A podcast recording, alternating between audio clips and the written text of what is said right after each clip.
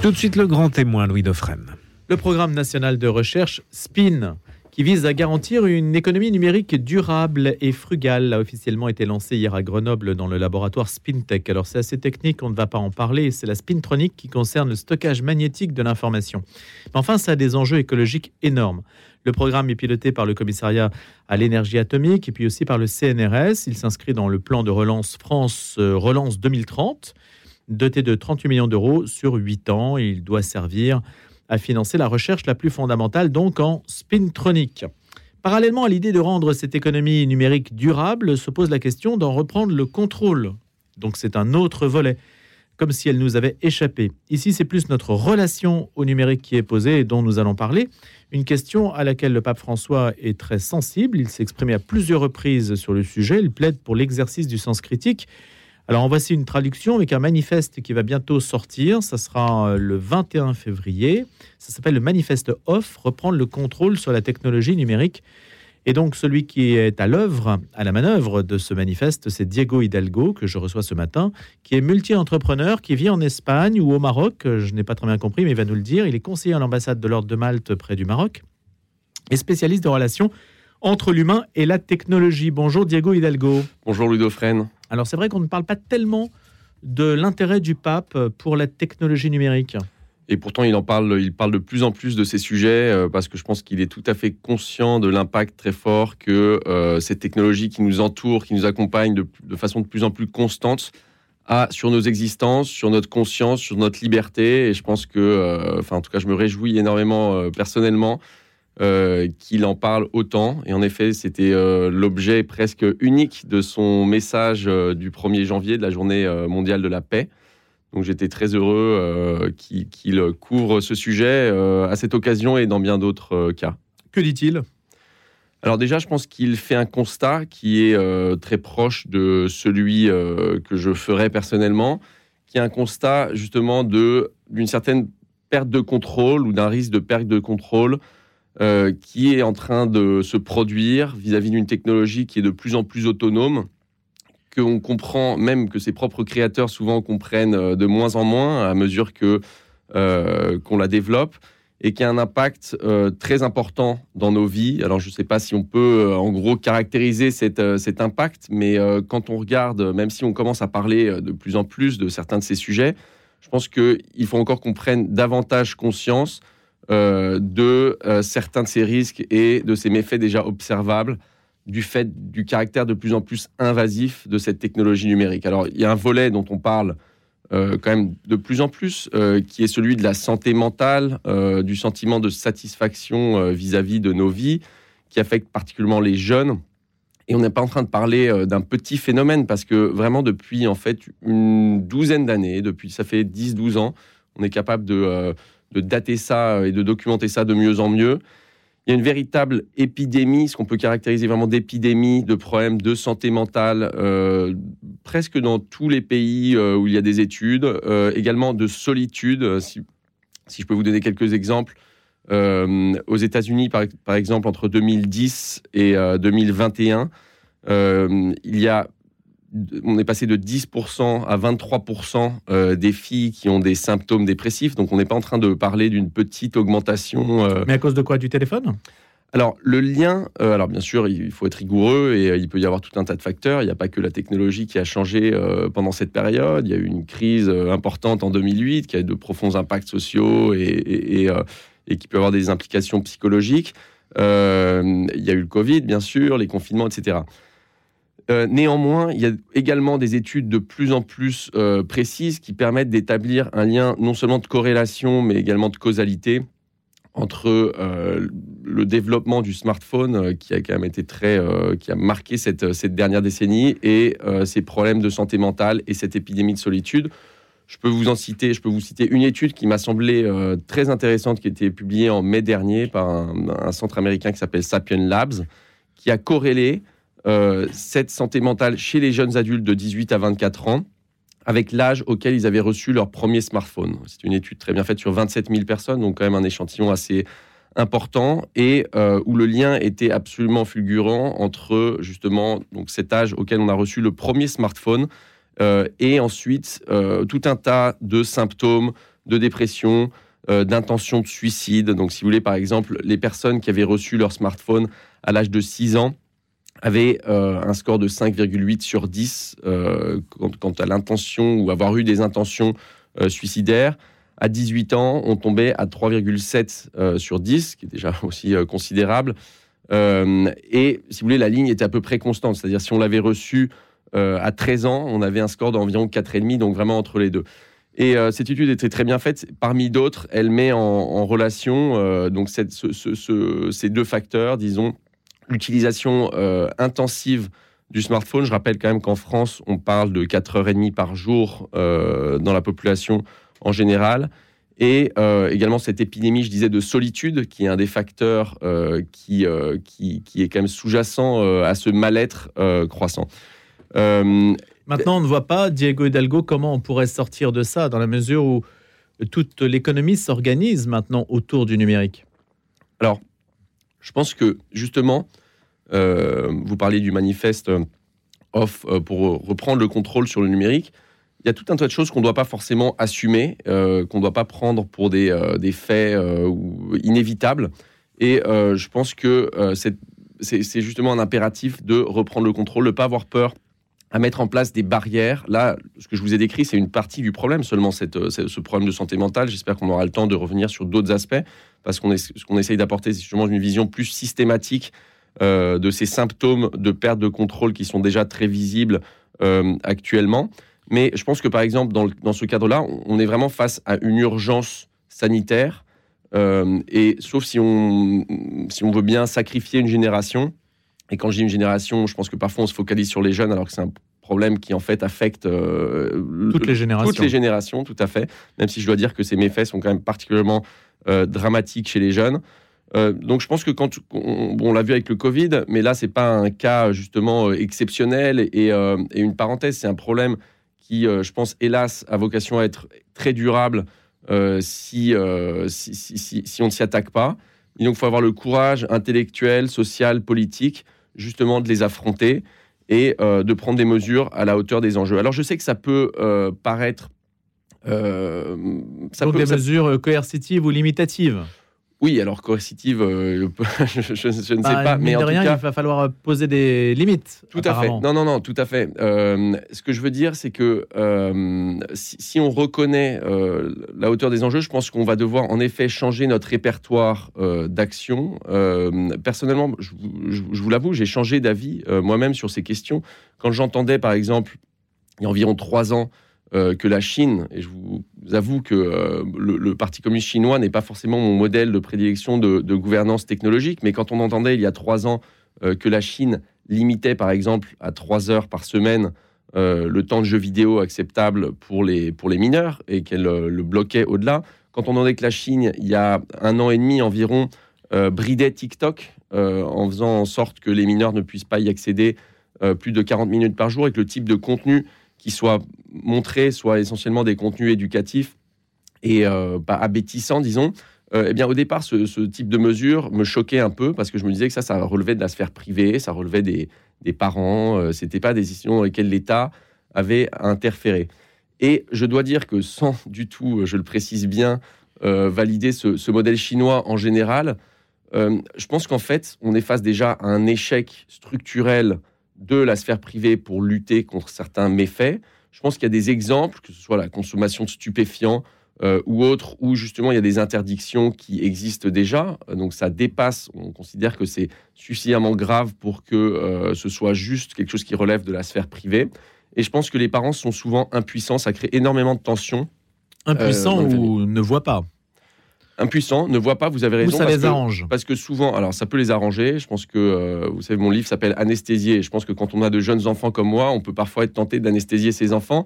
Euh, et, que celui qui n'a jamais eu cette tentation euh, jette la première pierre. Et, voilà. Mais, mais néanmoins, je pense que face à ces problèmes qu'on a extrêmement de mal à, à réguler de façon privée, l'intervention de, euh, des autorités est nécessaire. Je vais vous citer euh, une étude qui m'a semblé très intéressante que j'ai découvert il y a quelques jours, qui était publiée par l'Université de Chicago au mois de novembre. euh, qui, je pense, nous donne aussi euh, une perspective intéressante sur ce problème. Si on parle spécifiquement des réseaux sociaux, euh, cette étude disait dans un premier temps combien faudrait-il qu'on vous paie pour que vous abandonniez les réseaux sociaux? et dans le cas de TikTok, par exemple, les, les, adolescents voulaient payer 59 dollars par mois pour accepter d'enlever TikTok de leur smartphone et de ne plus l'utiliser. C'était 47%, par exemple, 47 pardon, dollars pour Instagram. Et en revanche, si la question était reformulée, on disait euh, combien seriez-vous prêt à payer ou, combien faudrait-il vous payer pour que tout le monde désinstalle TikTok, que TikTok n'existe plus? Et à ce moment-là, les personnes, les adolescents en l'occurrence, étaient prêts à payer 28 dollars euh, de leur poche chaque mois pour que TikTok euh, ne soit plus présent dans nos vies. Donc, qu'est-ce que ça veut dire? Ça veut dire que d'un côté, c'est cette pression sociale qui fait en sorte que les personnes soient exactement cette peur à rater quelque chose, on dit FOMO en anglais, euh, qui est un moteur très puissant qui exploite ces plateformes pour maintenir euh, les, adolescents, mais le reste de la population également. Il suffit d'aller dans le métro euh, ou dans des espaces publics pour voir que tout le monde est en train de scroller, comme on dit. Et sous contrôle. Et sous contrôle. Mais ce que je voulais dire ici, c'est qu'aussi, il y a une, peut-être une demande latente aussi de la part des propres adolescents. Je pense que c'est un des enseignements de cette étude et d'autres. Euh, donc souvent, c'est cette pression sociale. Et s'il y avait des régulations beaucoup plus strictes, que ce n'était pas une question euh, ouverte tout le temps et qu'on savait que cette tentation était là, euh, les, choses seraient sans doute plus faciles. Mais bon, là, en tout cas, on a parlé de la, santé mentale qui est... Qui a un aspect clé quand même. Hein, qui a un aspect tout à fait clé. Qui a un aspect tout à fait clé parce que l'IA, en fait, si on regarde concrètement la façon dont elle, est utilisée. Moi, je ne suis pas un ennemi de l'IA. Je, conçois tout à fait que, l'IA ait des applications tout à fait positives euh, pour notre société. Euh, néanmoins, une des, plus, euh, des applications les plus répandues de l'IA aujourd'hui, c'est quoi? C'est cette capacité de plus en plus sophistiquée qui fait usage en plus des neurosciences pour opérer sur nous et sur notre inconscient, pour nous montrer un contenu après un autre, de telle manière qu'il soit de plus en plus difficile pour nous d'arrêter justement de regarder des contenus les uns à la suite des autres. Ça, c'est, je pense, peut-être l'utilisation, parmi toutes les utilisations nombreuses euh, du LIA la, plus, euh, la plus utilisée aujourd'hui. Diego Hidalgo, le manifeste OFF sera lancé le 21 février en Espagne. Hein, reprendre le contrôle sur la technologie numérique. Vous préconisez de la protection des neurodroits. Oui, alors les neurodroits, c'est une expression euh, relativement récente et il fait référence à, la chose suivante. bon, vous savez que les, les, progrès dans les neurosciences ont été fulgurants dans, les, dans les dernières années, surtout. Et euh, avec eux, on va pouvoir de plus en plus développer des, des, interfaces, disons, de plus en plus sophistiquées qui peuvent être euh, invasives ou non invasives. C'est-à-dire, ça peut être euh, des, diadèmes, vous savez, qui, qui, permettent de capter l'activité cérébrale, mais ça, peut être, ça pourrait être également des implants. qui vont pouvoir en gros décoder de façon de plus en plus claire ce qui se passe dans notre cerveau. Donc vous savez qu'aujourd'hui déjà, avec euh, des diadèmes, on peut par exemple demander à quelqu'un qu'il pense à quelque chose et on est capable de projeter sur un écran une image assez proche de ce que cette personne euh, a dans la tête. Donc, euh, d'un autre côté, pardon, non seulement ça va dans ce sens-là, c'est-à-dire extraire ce qu'il y a dans notre cerveau, en gros, mais également ça peut aller dans l'autre sens, c'est-à-dire ça peut être induire des sentiments chez quelqu'un. Ça peut être des sentiments de, de ce qu'on veut, de peur, de de euh, surprise, euh, de, tout un tas euh, d'émotions chez l'humain. Et ça, ça veut dire quoi? Ça veut dire qu'une des dernières barrières qui nous qui protège notamment notre intimité la plus en, plein, en principe, on aurait pensé inviolable, bah, ces barrières tombent c'est la euh, fin de l'intimité. Voilà. Et alors ça, euh, c'est pas juste des expériences de laboratoire. Si c'était dans un laboratoire, euh, je pense que ce serait tout à fait acceptable. Si ça se limitait à des applications, notamment médicales, en neurologie, etc. je pense qu'on pourrait y voir surtout des vertus. Mais il y a tout un tas d'applications ludico-récréatives, économiques, commerciales, militaires qu'on nous promet, qui parfois, a priori, peuvent être tout à fait euh, attirante, si vous voulez, pour, euh, un certain nombre de publics. On vous vend, par exemple, que vous allez pouvoir jouer à un jeu vidéo et qu'au lieu d'avoir un joystick dans votre main ou une manette, vous allez pouvoir, euh, juste avec votre pensée, tourner à droite ou tourner à gauche et vous déplacer. donc tout ça, c'est très rigolo, si vous voulez. Et puis parfois, c'est surtout très utile aux entreprises qui, qui opéraient sur ce système. Mais c'est extrêmement préoccupant d'un point de vue éthique. d'un côté au niveau de la protection de la vie privée, mais ça, peut également avoir des conséquences de tout type. Et c'est quand même le symptôme d'un contrôle potentiel de plus en plus intense de notre, tout, simplement de notre conscience, de nos choix, et ça pose un problème extrêmement important pour l'intégrité et la dignité humaine. Diego Hidalgo, le manifeste off, là c'est l'un des éléments, hein. je vais les énoncer les autres. Hein. L'interdiction des armes létales autonomes, des armes létales autonomes. Alors les armes létales autonomes, qu'est-ce que c'est? Alors les armes létales autonomes, ce sont en gros les armes qui, euh, propulsées par l'intelligence artificielle, seraient capables de tuer, enfin sont capables de, tuer euh, sans une décision humaine derrière. Euh, donc c'est quelque chose, encore une fois, euh, très attractif pour euh, une armée qui, si on, si, on, déploie ce mmh. genre d'armes, ça permettrait de, bah, d'avoir des pertes humaines bien moins importantes. mais c'est un symptôme également d'une perte de contrôle. Et si vous voulez, c'est quand même si l'humain perd cette faculté, ce monopole sur la décision de doter la vie, euh, je pense que ça pose des, questions euh, de façon inévitable très, très, euh, très grave. La désescalade technologique dans certains domaines comme l'éducation, l'interdiction des smartphones et des réseaux sociaux aux mineurs, un droit strict à la déconnexion, à l'accès hors numérique aux services publics, parce que ça aussi c'est la suppression du guichet de la présence humaine avec euh, l'émergence du numérique, on s'est aperçu de l'éloignement en fait que la relation subissait, l'interdiction du marché des futurs comportementaux sur lesquels repose une grande partie de l'industrie numérique, l'encadrement de la mise sur le marché de certaines technologies sur le même modèle que l'industrie pharmaceutique ou alimentaire, donc avec une autorisation préalable, et puis la prohibition de la reconnaissance faciale dans l'espace public. Ça, c'est juste un échantillon de, de, mesures. Ça, ça fait en fait un... Donc, qu'est-ce que vous allez faire de ça une fois que ce manifeste sera rendu public le 21 février. Qu'est-ce que vous allez en faire? Alors, si vous voulez, ce qui est important de ce, manifeste, en tout cas l'intention, c'est euh, même si euh, c'est la force de proposition euh, avec les éléments parmi lesquels ceux que vous venez de citer, qui est important. ce manifeste, il se divise en trois parties. Il y a une partie qui est ce que nous constatons, ensuite une partie plus sur les risques et ce que nous voulons éviter, et ensuite cet ensemble de, de propositions qui font système.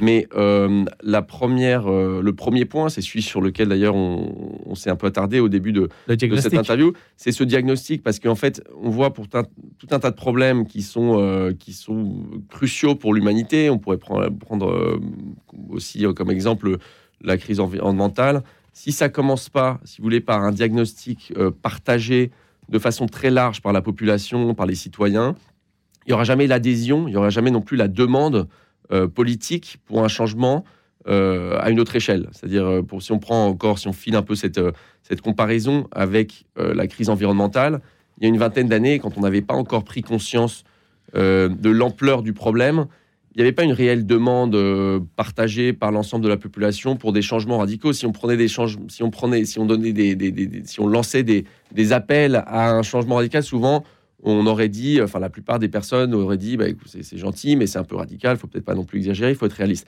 Et en fait, le but de ce manifeste, c'est notamment de déplacer ce qui est considéré comme raisonnable, réaliste, euh, vers un type d'action beaucoup plus systématique, beaucoup plus fort, de faire prendre conscience à la population euh, euh, de, de, la hauteur des enjeux pour le futur de notre espèce, en tout cas en tant qu'espèce libre, euh, ou le futur de notre espèce tout court, parce qu'il y a tout un tas de risques qu'on n'a pas eu le temps d'évoquer, qui sont vraiment des risques existentiels.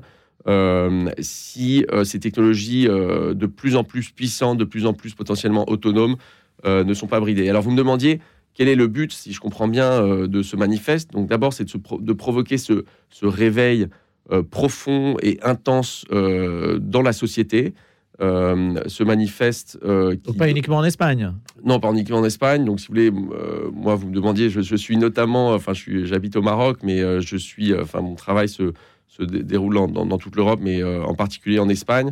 Et c'est là-bas qu'on a commencé, mais il commence à y avoir des signataires. On a à peu près une centaine de signataires déjà, dont la liste sera révélée le 21 février, comme vous disiez. Mais c'est des personnes, si vous voulez, qui ont vraiment répondu à l'appel de ce manifeste, qui viennent euh, de mondes très différents de l'éducation, de la psychologie, du droit, de l'entreprise. Des personnes ou des entreprises Non, ce sont que des adhésions euh, pour le moment euh, individuelles, mais on a beaucoup de hauts responsables dans tous ces secteurs-là, de très hauts responsables, et il commence à y avoir des signataires également en France, aux États-Unis, en Belgique, au Danemark. Et qui vont s'engager à quoi alors? Alors déjà à faire vivre ce, ce, cet appel et à provoquer avec leurs moyens divers, individuellement et collectivement, ce réveil. alors, si vous voulez, on ne dit pas qu'on va changer le monde, on n'est pas au pouvoir et on n'est pas un gouvernement mondial qui va pouvoir du jour au lendemain implémenter toutes ces recommandations. mais elle s'engage à euh, participer à ce réveil euh, et à faire pression, euh, à communiquer, à faire pression également sur les autorités et à créer un mouvement issu de la société civile qui participera de cet effort qui nous semble absolument fondamental. L'Union européenne paraît plus propice que d'autres régions du monde parce que Thierry Breton, par exemple, veut s'affirmer aussi sur ce terrain du numérique hein, et puis de la, de la régulation, en tout cas, du numérique. Donc là, j'imagine que vous avez peut-être une, une porte d'entrée? Oui, alors bon, déjà, hum, l'échelon auquel on peut répondre à ce genre d'enjeu, en fait, il va euh, depuis le local. J'étais l'autre jour avec un maire euh, d'une petite ville euh, qui a pris tout un tas de mesures, justement, très fermes dans tout et très intéressantes dans, cette, dans, dans, ce domaine. on peut penser également à la mairie de San Francisco, qui a été paradoxalement, pourrait-on penser, vu que c'est le siège d'un certain nombre de GAFAM, mais qui a été assez pionnière pour, par exemple, interdire euh, la reconnaissance faciale dans l'espace public, etc. Euh, idéalement, néanmoins, on est conscient que ces problèmes globaux, l'échelon pour les résoudre, ce serait l'ONU, ce serait si vous voulez, des solutions transnationales, globales, mais on sait à quel point c'est difficile de mettre en place des solutions à ce niveau-là, même si j'espère bien que, que, ça va avancer également. Et si vous voulez, l'Union européenne, c'est en effet un, bon, qui a quand même été qui, défend ce modèle, qui est ni, le modèle chinois, ni le modèle américain, qui a une, euh, voix importante sur ces sujets, qui a été capable d'exporter ses normes avec le GDPR et d'autres textes euh, qui ont dépassé ses propres frontières. Euh, je pense que c'est un échelon très intéressant. Néanmoins, je dois dire que les pas marqués par l'Union européenne sont très intéressants. Le DMA, le DSA, des textes qui promettent d'avoir un impact important. Euh, mais qui sont encore trop timides à mon sens, même si ça va dans la bonne direction pour répondre à la hauteur des enjeux. Euh, off, euh, O2F, hein, off, ça veut dire on, décroche en fait alors, c'est ça que ça veut dire ça, ça, naît initialement, si vous voulez, quand on cherchait un titre, ça naît d'un concept que, je développe dans mon livre Anesthésié, où je, je, montre à quel point et dans quelle mesure le bouton off, ce bouton, ce petit bouton qui, qui me paraissait trivial, mais qui caractérisait, qui était présent sur tous nos dispositifs, euh, euh, a disparu, on pourrait dire peut-être a été exterminé de façon euh, volontaire de ces dispositifs ou est tombé au moins en désuétude. Je ne sais pas quelle est la dernière fois que vous avez consciemment éteint votre smartphone, mais en général, c'est quelque chose qu'on fait de moins en moins. et moi, je ne suis pas un ennemi du bouton on, si vous voulez. Je suis juste, je défends ce bouton off. bien sûr, c'est une métaphore qui, marque un peu tout notre rapport à la technologie numérique. Et pourquoi? Pour regagner un usage plus conscient, plus proactif euh, de notre technologie. Je ne dis pas qu'il ne faut pas euh, utiliser euh, la technologie numérique, mais je pense que si on était face à une technologie qu'on avait la capacité d'utiliser de façon consciente, proactive pour répondre à nos vrais problèmes, on ne serait pas en train de parler des problèmes qu'on évoque aujourd'hui. Il y a donc une urgence numérique, hein, comme il y a une urgence écologique. Hein, si on vous écoute, Diego Hidalgo. Tout à fait. Et donc, ce manifeste off sera rendu public le 21 février. Merci de nous en avoir donné un avant-goût autour en particulier du diagnostic de la santé mentale et puis des quelques préconisations que vous avez formulées. On retrouvera donc les signataires au moment euh, de cette date du 21 février. Merci, Merci Diego Hidalgo. Merci à vous. Et à bientôt.